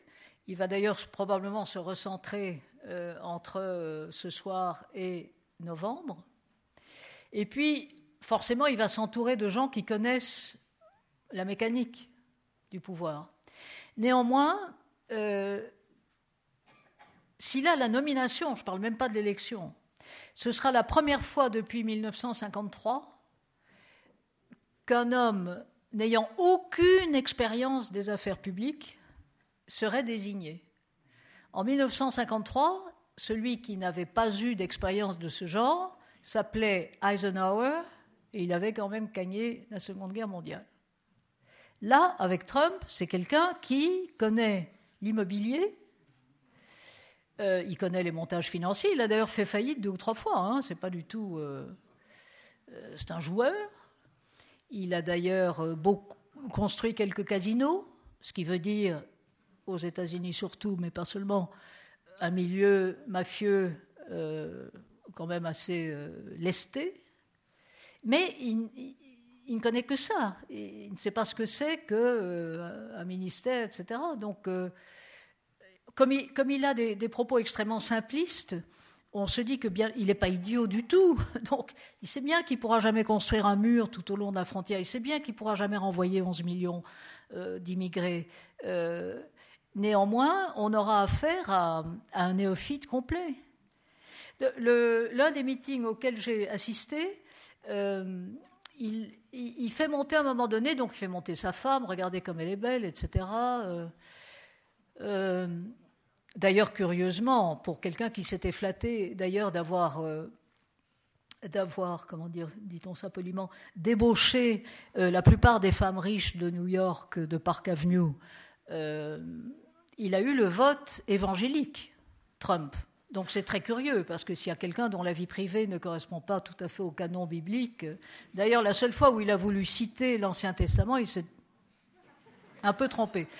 Néanmoins, il a quand même le vote religieux. Je, referme cette parenthèse. Donc, rétablir le protectionnisme, mais il va avoir tout le business euh, contre lui. Donc, en fait, entre tout l'argumentaire qu'il développe et qui, marche, et ce qu'il ferait éventuellement s'il était élu, euh, personne n'en sait rien. Alors oui, les, oui, les optimistes disent ben, il va bien s'entourer, de toute façon, euh, voilà. Euh, et puis l'important, c'est qu'il donne, il redonne de, l'énergie, que les gens aient à nouveau envie d'y croire. Et puis espérons qu'ils choisissent des gens raisonnables pour. Mais on ne sait pas. On va vraiment dans l'inconnu. Quant à l'Europe, euh, ah oui, oui, euh, ça j'ai entendu ça aussi. Euh, L'Europe, donc il a dit ben, l'Allemagne est foutue. L'Allemagne est foutue parce que regardez, il est centré absolument tous ces musulmans terroristes, donc évidemment l'Allemagne est foutue. la France, tant mieux. enfin bon, là j'ai rien entendu sur la France. Mais il a dit quand même, euh, ça je l'ai entendu, et euh, c'est un argument qui a très bien marché. Il a dit, euh, regardez, moi je saurais faire de, bonnes affaires, des bons deals. Contrairement à ce crétin d'Obama, regardez le deal qu'il a fait avec l'Iran, mais c'est un deal pourri. Que font les Iraniens? Ils se précipitent pour acheter des Airbus au lieu d'acheter Boeing. Mais moi je casse l'accord avec l'Iran. Donc on ne sait pas où on va. On ne sait pas où on va, mais J'espère qu'on n'y va pas. En tout cas, pas vers la diplomatie. Il y a une question ici, puis ensuite je passerai la parole à monsieur. Merci. Oui, bonsoir. Que pensez-vous de, de l'opinion qui a été exprimée par je ne sais plus quel article d'il y a quelques années, qui reviendrait à dire que maintenant, les républicains récoltent ce qu'ils ont voulu, c'est-à-dire depuis 30, 40 ans, s'apercevant que les gens votaient plutôt démocrates, ils avaient compris qu'il fallait saboter le système d'instruction publique afin de rendre les gens assez stupides pour voter républicain. Il est vrai que la, tactique du Parti républicain à Washington, euh, du fait qu'ils ont, ils, n'auront peut-être plus d'ailleurs, mais enfin ils ont la majorité au Sénat et à la Chambre, a été de bloquer le système. Et il est un fait que bloquant le système, ils ont bloqué toutes les subventions à l'éducation publique. D'ailleurs, j'étais très frappé en suivant un meeting de Ted Cruz d'être entouré de familles nombreuses, euh, manifestement d'un revenu moyen supérieur à l'électorat des meetings, enfin aux gens que j'ai vus chez Trump, et, beaucoup de gens qui pratiquent l'éducation à domicile. C'est-à-dire que chez les républicains purs et durs, et surtout les évangéliques, ils, fuient l'école publique, considèrent que c'est la débauche, l'homosexualité. Euh, le gauchisme, enfin tout ce que l'on veut. Et il y a énormément d'éducation à domicile et bien sûr énormément d'universités privées euh, religieuses ou autres. Mais vous avez raison, il y a, plusieurs euh, analyses qui sont tout à fait pertinentes, je crois, sur le fait que la hiérarchie, l'establishment républicain a enfanté Trump, précisément pour avoir bloqué le système et euh, s'être préoccupé trop longtemps de, simplement de garder les places au chaud à Washington sans satisfaire non plus leur électorat. Parce que le paradoxe, ils ont bloqué le système, mais la société américaine a continué d'évoluer. Plus d'ailleurs que les nôtres jusqu'à un certain point, en ce qui concerne les mœurs, euh, euh, enfin certains États, pas tous. Et donc, encore une fois, cet électorat conservateur s'estime trahi. Deux interventions ici à la galerie. Bonsoir Madame. Euh, il y a huit ans maintenant, le monde était heureux de l'élection euh, historique d'un premier noir à la Maison Blanche. Est-ce qu'à un certain moment, est-ce que les États-Unis vont peut-être aussi mettre dans la balance la possibilité d'élire la première femme à la Maison Blanche Est-ce que, au moment du duel, est-ce que ça pourrait jouer? Mais ça a été l'un des arguments d'Hillary jusqu'au moment où son état-major s'est rendu compte avec consternation que Sanders mobilisait les jeunes femmes. Pourquoi? Parce que les femmes de moins de 30 ans considèrent que tout ça est parfaitement normal. Et donc, il y a eu un noir avoir une femme, c'est ordinaire. Et en fait, cet argument-là ne fonctionne qu'auprès des femmes plus âgées. Et là, on voit que Hillary, il y a aussi euh, une, rupture générationnelle. C'est-à-dire que Hillary a les femmes plus âgées, elle a aussi les hommes plus âgés, elle a beaucoup de mal à galvaniser les jeunes qui, eux, ont été aspirés par le phénomène Sanders, et singulièrement les jeunes femmes. Et alors, il y a eu un moment absolument navrant, il faut bien dire, où Gloria Steinem, qui est l'une des grandes figures du féminisme américain, mais qui est maintenant une dame qui a au moins 70 ans, sinon 75, et Madeleine Albright, qui a été la première femme secrétaire d'État de Bill Clinton, donc avant Hillary, ont toutes les deux euh, fait des commentaires euh, d'un sexisme euh, à rebours tout à fait navrant. Donc Laura Steinem a dit oui, évidemment les filles vont dans les meetings de Sanders parce que c'est là où il y a les garçons. Alors là, on se dit que voilà.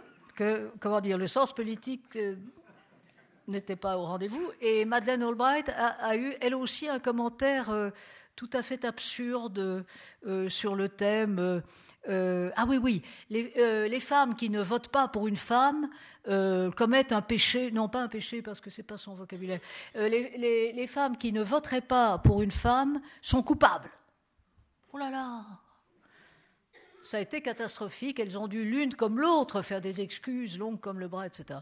Mais donc, encore une fois, vous avez cette fracture générationnelle. Les jeunes femmes euh, trouvent que Hillary, c'est une vieille mémé euh, de l'establishment. Et en gros, euh, bon, une femme à la Maison Blanche, c'est normal. Quoi. Une autre intervention ici? Mais encore, ce sont les femmes plus âgées qui se déplaceront pour aller voter. Petite question concernant Michael Bloomberg, parce qu'un temps, on a cru ou on a espéré un petit peu d'Europe en voyant la, montée de Trump, euh, que cette personne se présente. En tout cas, il avait formulé euh, l'idée, l'éventualité euh, de se présenter. pour finir, il a décidé de ne pas rentrer dans la course. Est-ce que vous pensez, d'une part, qu'il était sérieux dans sa démarche? Est-ce que vous pensez, dans un deuxième temps, qu'il aurait une chance? Parce que peut-être qu'il aurait pu cristalliser le vote républicain en ayant un nom, en ayant la réussite, en ayant aussi les moyens financiers de soutenir une campagne. Et euh, est-ce qu'il aurait pu être l'homme de la situation pour euh, contre, contrecarrer Trump? Non, parce que s'il l'avait été, il l'aurait fait. Et d'abord, il ne pouvait pas se présenter en tant que républicain. Donc, il n'aurait pu se présenter que, comme indépendant. Et, ça, encore une fois, euh, on sait que ça ne marche pas. C'est-à-dire qu'un troisième, un troisième homme euh, dans ce jeu-là, euh, les risques auraient été considérables contre lui. Ensuite, je crois qu'il a été très agacé de voir qu'un autre milliardaire new-yorkais moins riche que lui avait quand même the fun of his life. Et que lui, Bloomberg, il s'ennuie. Il a je ne sais plus combien de milliards de dollars. Euh, il ne peut plus être maire.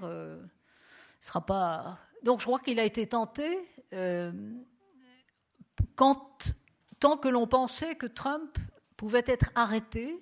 Et à ce moment-là, la comment dire, l'offre républicaine aurait été tellement pauvre que là, peut-être, Bloomberg, indépendant, avait une chance. Mais il a, il a, il a jeté l'éponge euh, il y a une dizaine de jours maintenant. Et on pense qu'il penchera plutôt vers Hillary. Mais c'est tout à fait paradoxal. On aurait eu trois New-Yorkais. Parce que Hillary, en fait, est élu de New York. Trump, New-Yorkais. Bloomberg, New-Yorkais c'eût été bizarre dans la cartographie électorale. Mais enfin, en tout cas, ce n'est plus d'actualité. Une question ici Bonsoir. J'aimerais connaître le degré d'importance des colistiers. Ben, on ne les connaît pas encore. Vous, voulez dire les, vice-présidents éventuels? Ah ben, On ne les connaît pas. Euh, on a la rumeur a couru que Bloomberg avait proposé à Hillary d'être son vice-président. Mais enfin, je crois que c'était euh, une rumeur sans, fondement et on voit mal ce que Bloomberg aujourd'hui surtout apporterait à, Hillary. Euh, donc, euh, on ne sait pas. On peut penser qu'Hillary, si elle est élue, enfin, si elle a, enfin, elle aura la nomination démocrate, sauf si, encore une fois, il y a un énorme problème entre maintenant et juillet mais on peut penser qu'elle choisira plutôt un hispanique euh, comme colistier. Euh, on peut penser que Trump euh, choisira aussi quelqu'un venu des minorités. Il y a une jeune femme d'origine indienne qui est gouverneure d'un État du Sud, je crois que c'est la Louisiane, mais je n'en suis pas sûre, qui a pris position pour lui.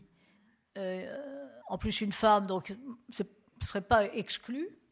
Mais pour le moment, encore une fois, euh, on n'en sait rien. Rien n'a été euh, annoncé ni même euh, murmuré. Deux interventions ici. Merci. C'est à propos de ces jeunes qui sont les fans de Sanders. Je connais deux jeunes étudiantes américaines qui travaillent pour lui, qui font des téléphones, enfin, ce, qui avait été mis à la mode par Obama à l'époque. Et j'ai posé la question, mais si c'est Hillary qui est désignée, euh, qu'est-ce que vous allez faire? Et puis ils ont dit, on travaillera pour elle. Est-ce que vous pensez que cette jeunesse pourrait quand même euh, raisonnablement soutenir après Hillary, ou est-ce qu'elle va s'abstenir? C'est très difficile, à imaginer. Je, crois que, comment dire, les, plus éduqués, les plus, les motivés, euh, mais aussi les moins radicalisés politiquement agiront comme euh, ces, deux jeunes filles, et surtout si c'est Trump. Trump a un effet répulsif tel que les jeunes peuvent dire c'est quand même pas possible que ce type représente l'Amérique. Donc c'est pour ça d'ailleurs que l'état-major d'Hillary a, a, toujours comment dire, favorisé le scénario Trump en disant c'est quand même ce qui nous conviendrait le mieux. Sinon que maintenant, à cause de ce vote blanc euh, qui flotte, euh, ils, sont quand même moins, ils en sont moins certains. Mais, pour répondre à, votre question, oui, on peut imaginer que, les jeunes éduqués ceux qu'Obama avait mobilisés il y a huit ans, donc la, la, mini-génération suivante, se mobiliseront. Mais encore une fois, il faut bien voir qu'entre Hillary et Sanders, vous avez, vous avez un, choc culturel qui, qui, n'est pas négligeable. Hein. Ce n'est pas les mêmes du tout, les mêmes, euh, ni les mêmes argumentaires, ni, euh, ni tout à fait le même électorat. Question ici. Merci Madame Ockrent pour vos propos. Euh, la campagne actuelle reflète, à mon avis, une grande fracture sociale un décalage culturel énorme entre la base et les élites. Mais pensez-vous pas que la politique actuelle américaine, est-ce qu'elle est prise en otage par les sectes religieuses? Il y a toujours eu, euh, comment dire, et surtout dans les États du Sud, et surtout au sein du Parti républicain, une forte emprise, euh, en particulier des évangéliques les évangéliques ont leur propre université, qui est la plus grande du monde, euh, qui s'appelle Liberty University, qui a été fondée par euh, Jerry Falwell, qui était un prédicateur qui avait compris dans les années 60 l'usage qu'il pouvait faire de la télévision, donc euh, qui, est, devenu richissime et avec une très forte influence. Et son fils est maintenant le comment dire, l'accompagnateur euh, de, Trump. Trump a mis les évangéliques dans sa poche, même si Ted Cruz euh, est le représentant légitime. Euh, Cruz étant la version la plus idéologiquement dure de, ce, courant. Il y en a d'autres, mais encore une fois, l'influence de ces courants religieux se concentre sur les questions de mœurs, euh, bloquent euh, ou remettent en cause jusqu'à des arrêts de la Cour suprême, notamment en ce qui concerne l'avortement, euh, passent à l'action violente dans certains États. Vous avez vu qu'ils attaquent des cliniques, etc. Donc oui, ce sont des, des, groupes organisés qui existent, qui souvent d'ailleurs, encore une fois, sont très localisés et qui élisent leurs représentants jusqu'à Washington. Simplement, une fois qu'ils sont à Washington, ces gens-là sont incapables euh, de, freiner, même s'ils ont bloqué le système, ils sont incapables de, freiner l'évolution de la société américaine qui, globalement, a quand même euh, bougé vers ce que nous appellerions euh, des mœurs plus libérales. Donc vous avez ces gens appartenant à ces courants religieux qui sont de plus en plus raidis dans leurs convictions, de plus en plus choqués, de plus en plus frustrés. Il y a des choses hallucinantes. Vous avez un, gouverneur, par exemple, qui, qui interdit euh, aux transgenres, ça devient un enjeu maintenant dans les universités américaines, des, gens qui disent moi je suis ni homme ni femme, et un peu des deux, etc. Et donc euh, qui voilà. Et alors il y a un gouverneur qui a dit ah ben, il n'est pas question qu'ils utilisent que les transgenres utilisent les mêmes toilettes que les femmes ou que les hommes. on arrive à des choses euh, assez, assez singulière. Donc il faut bien voir que, et, enfin c'est très incompréhensible, je crois, pour des Européens, mais quand vous allez dans ces toutes petites villes, dans, dans les quartiers blancs du sud américain, euh, quand vous allez dans ces églises et que vous essayez de parler à ces gens, mais ils sont au 19e siècle. Euh, et, et, encore, une version du 19e siècle qui, qui n'est pas la nôtre, mais ils existent. Et ce qui est très frappant et d'ailleurs parfois émouvant, c'est le civisme. Parce que euh, c'est quand même une culture politique quand elle s'exprime. Et je ne parle pas là de Trump. Mais ce sont des gens, ils connaissent leur constitution. Et donc ils vous disent, et, ça m'avait frappé en discutant avec une, femme qui était là, qui était pour Trump. Et je dis, mais pourquoi vous êtes là? Elle dit, moi je suis professeur dans le secondaire. Ah bon, euh, et, pourquoi vous soutenez Trump? Ah, parce que je ne veux pas qu'on touche à la Constitution. Et je dis, mais vous pensez que, que Jeb Bush ou que Rubio ou que Kasich euh, euh, toucheraient à la Constitution? Je ne veux pas qu'on touche au premier amendement. Ah, Alors, j'étais voir ce qu'est le premier amendement. Donc, c'est la liberté de penser, mais c'est le port d'armes. Et donc, au fond, il y a. La Constitution des États-Unis n'a jamais été amendée. Alors, vous dites ça à un Français, où c'est un sport national que de changer la Constitution. Mais donc, ce sont des gens qui sont pénétrés par une doctrine, en fait, que le juge Scalia, qui est ce juge de la Cour suprême, qui est, mort il y a quelques semaines, ce qui a permis d'ailleurs à Trump de, laisser entendre qu'il avait été assassiné parce qu'on l'avait retrouvé avec un oreiller sur la bouche. Alors après, on a dit à Trump, vous savez qu'il a été assassiné Vous dites qu'il a été... Ah oh non, j'ai jamais dit ça, mais vous savez, j'ai entendu. Je referme. Le juge Scalia, qui était un personnage central de la Cour suprême, euh, était un un nativiste, c'est-à-dire que la Constitution américaine doit être respectée à la lettre, indépendamment du contexte euh, sociétal, culturel, politique dans, la, dans lequel elle s'inscrit.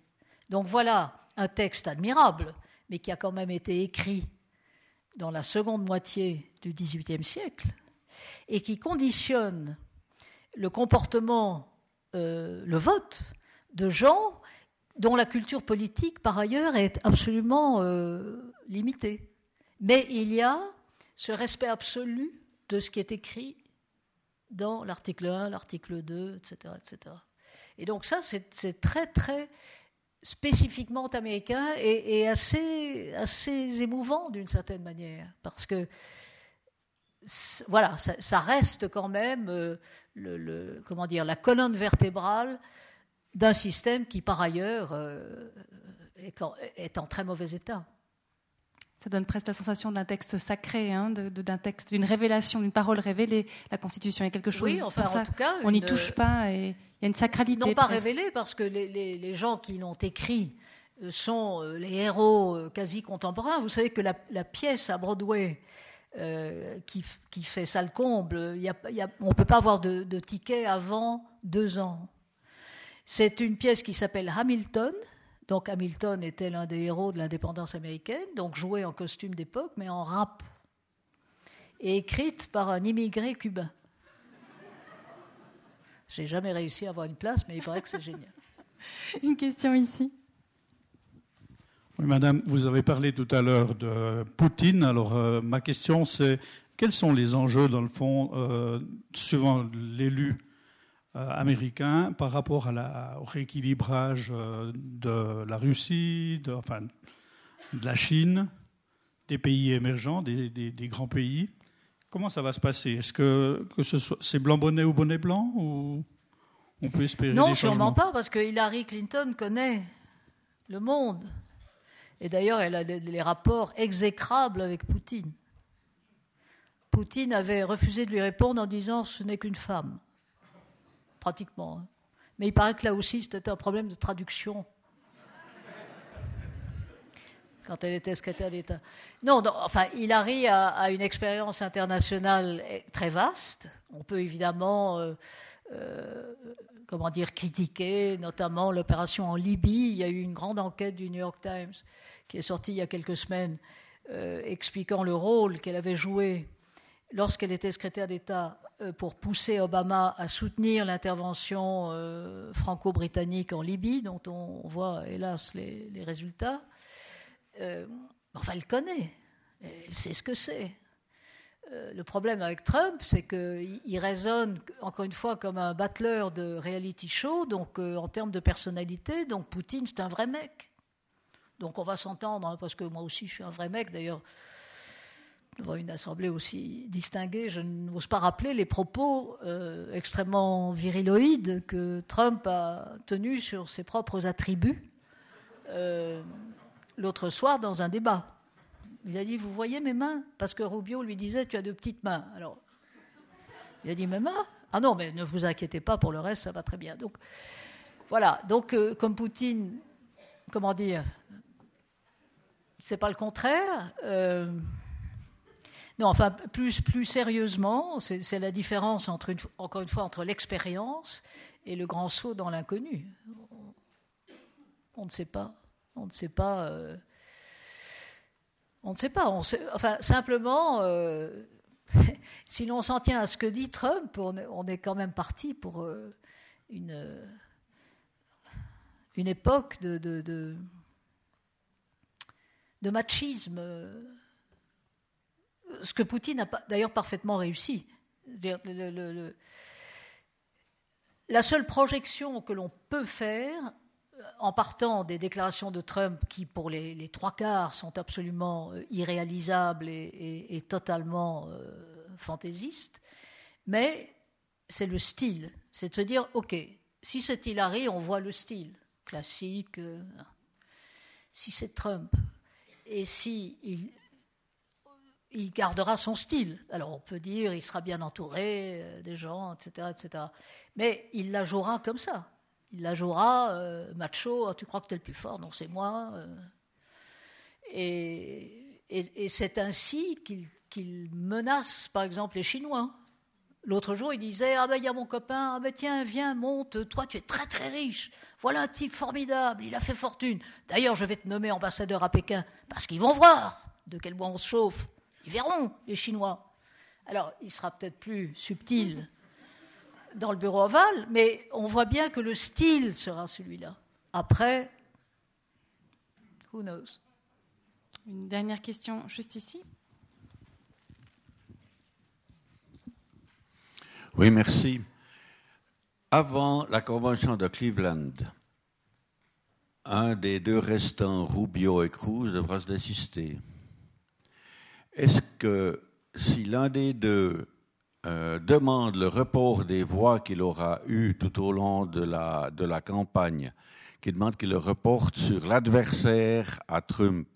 Est-ce que dans ce cas-là, euh, ce ne serait pas une manière d'évincer Trump? Tout dépend de ce qui se passe cette nuit. Parce que euh, si Rubio n'est pas sorti, enfin si Rubio gagne la Floride, euh, il, ramasse un paquet de délégués puisque c'est Winoteco. Euh, Cruz peut gagner euh, deux autres États. À ce moment-là, si l'un se reporte sur l'autre, arithmétiquement, en gros, hein, il n'a pas assez pour bloquer Trump, mais il le ralentit. Si Rubio est sorti cette nuit ce qui paraît probable. À ce moment-là, Trump ramasse un paquet de délégués.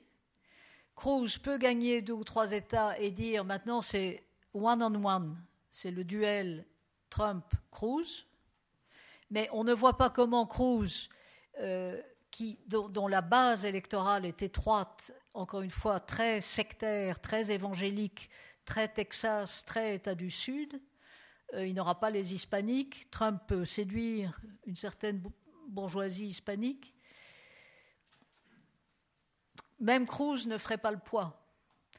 Sauf si, encore une fois, Cruz fait alliance, alors qu'il est détesté par eux, avec l'aristocratie du Parti républicain pour euh, fomenter une sorte de révolte de dernière minute à Cleveland en utilisant un artifice arithmétique quelconque. Mais de mémoire, déjà, si vous additionnez ce soir, avant le résultat des cinq États de cette nuit, euh, Rubio pour plus Cruz, il ne bloque pas Trump. Ils, réduisent évidemment sa marge, mais ils ne le bloquent pas. On va s'arrêter là. Merci infiniment à Madame O'Krent. Je crois que nos voisins d'Amérique nous semblent peut-être plus étranges encore, mais plus proches parce qu'on les comprend mieux. on voit mieux ce qui se passe. Je pense qu'on sera tous à nos postes de radio, à nos, à nos tablettes demain matin pour voir l'issue euh, de ces résultats qui nous parleront, je pense, plus qu'il y, a, il y a deux heures en arrière. Merci infiniment à vous pour cette conférence éblouissante. Vraiment, merci du fond du cœur. Je pense que vous nous avez vraiment, euh, nos attentes à nous ont été parfaitement satisfaites.